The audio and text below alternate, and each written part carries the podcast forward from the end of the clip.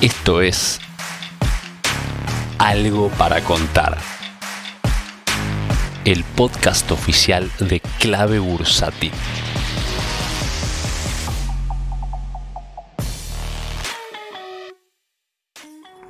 Hola, buenas tardes. Acá Maru Cape en este nuevo podcast para Clave Bursátil. En el día de hoy vamos a estar hablando de cómo se estuvieron comportando los mercados luego de los anuncios de ayer de Powell. Hoy lo que vemos en el índice S&P 500, el índice de las 500 empresas más grandes de Estados Unidos, es que se encuentra levemente alcista, sin mucha variación, mientras que el índice Nasdaq, el de las principales empresas tecnológicas, se encuentra incluso positivo en un 1% eh, aproximadamente. Bueno, lo que estamos viendo acá es de que, así como el día de ayer, hubo bastante volatilidad y pánico antes de los anuncios. Hoy el mercado está tranquilo, no vemos que el mercado eh, haya reaccionado negativamente. Y esto ya debería eh, ayudarte a pensar que esto siempre está ocurriendo, ¿no? O sea, ¿cuántas veces ya vivimos esto donde antes de los anuncios hay mucha volatilidad e incluso mucho pánico? Y esto hace que inversores sin una estrategia definida a veces terminan mal vendiendo sus acciones. Mientras que después de unos días el mercado sigue como si nada y sigue con la fiesta, esta fiesta que eh, comenzó ya desde el Corona Crash del año pasado. Estamos en una gran tendencia alcista y quizás podemos decir si hubo un cimbronazo más o menos en eh, septiembre, en octubre. También tuvimos a principios de este año, pero en general la tendencia alcista continúa. Entonces, mientras haya fiesta, tenemos que seguir adentro del mercado de Estados Unidos. Por eso a veces es mejor cada vez que eh, uno se entera de que van a ocurrir estos anuncios respecto a la tasa de interés, es dejarlo en manos del mercado y que el mercado defina con los precios si realmente la fiesta terminó o continúa. Es muy difícil eh, predecir y saber de antemano qué es lo que va a ocurrir. De hecho, uno de los temas que está en discusión y donde hay distintas posturas es qué va a pasar con la inflación de Estados Unidos. Porque, a ver, por un lado tenemos quienes dicen que la inflación sería transitoria, es decir, que se debe a la recuperación económica luego de la crisis del año pasado. Entonces, claro, esto tiene eh, sentido porque significa que había una demanda reprimida por la cuarentena, que es la demanda que estamos viendo en estos momentos. Pero por otro lado, hay quienes sostienen que eh, la emisión puede perdurar, eh, o sea, que la inflación puede perdurar por la emisión monetaria. Creo que por el momento no habría que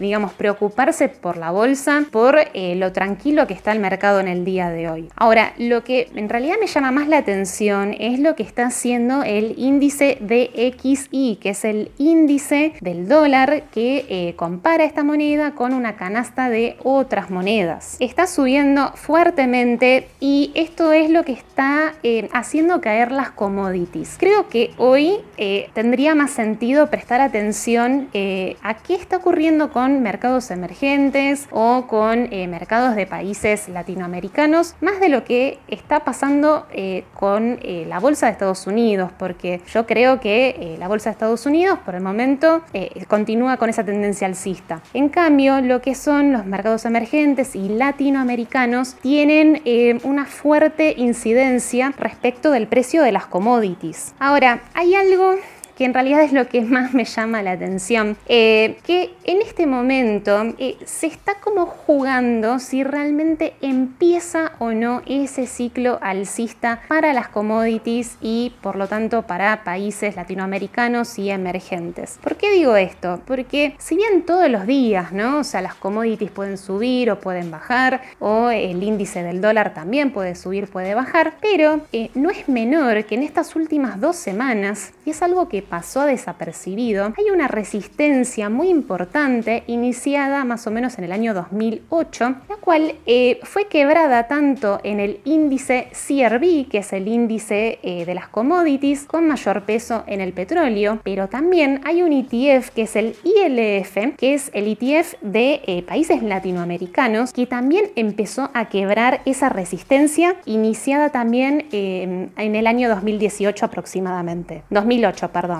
E incluso si vemos em, lo que es el ETF de mercados emergentes, el EEM, eh, está todavía luchando con un posible doble techo también más o menos del año 2008. Entonces, todo está en sintonía, ¿no? O sea, em, recordemos que si hay un ciclo positivo para las commodities, también habría un ciclo positivo para estos países. Ahora, el tema es que con esta subida reciente que tuvo el índice DXY y que por lo tanto hubo una eh, caída en las commodities, volvieron otra vez por debajo de esta resistencia que les mencionaba. Entonces acá la pregunta es, bueno, ¿será solamente una mague y todavía entonces falta más tiempo para eh, ver realmente que haya un nuevo ciclo o está todavía ahí luchando? Bueno, tendremos que esperar un poquito más de tiempo, ¿no? Y ver si efectivamente se terminan de quebrar esas eh, resistencias. Es muy importante entender todo este tema, ¿no? Del ciclo de las commodities, porque recordemos que más o menos del año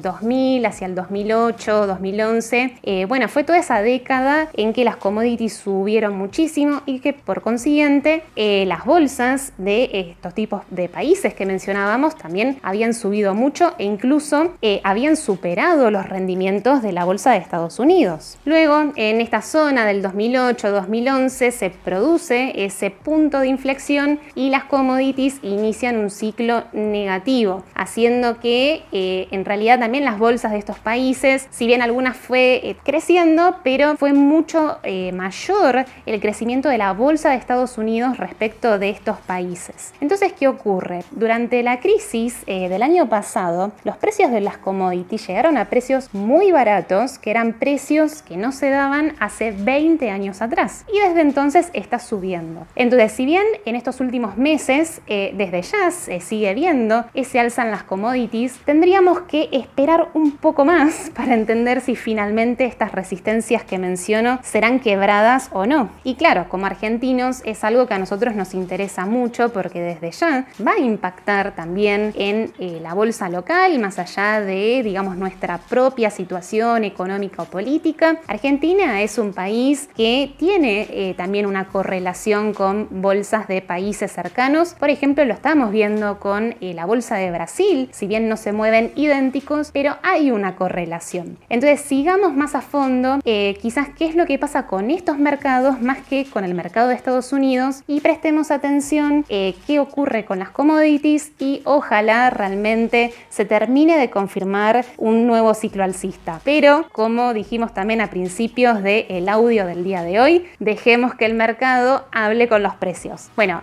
espero que te haya gustado mucho este podcast y nos vamos a encontrar en el próximo. Te mando un saludo. Chau, chau. Si querés enterarte de la última información del mercado en tiempo real y sin costo alguno, Súmate a nuestra comunidad de WhatsApp en clavebursátil.com barra comunidad, un espacio de inversores para inversores.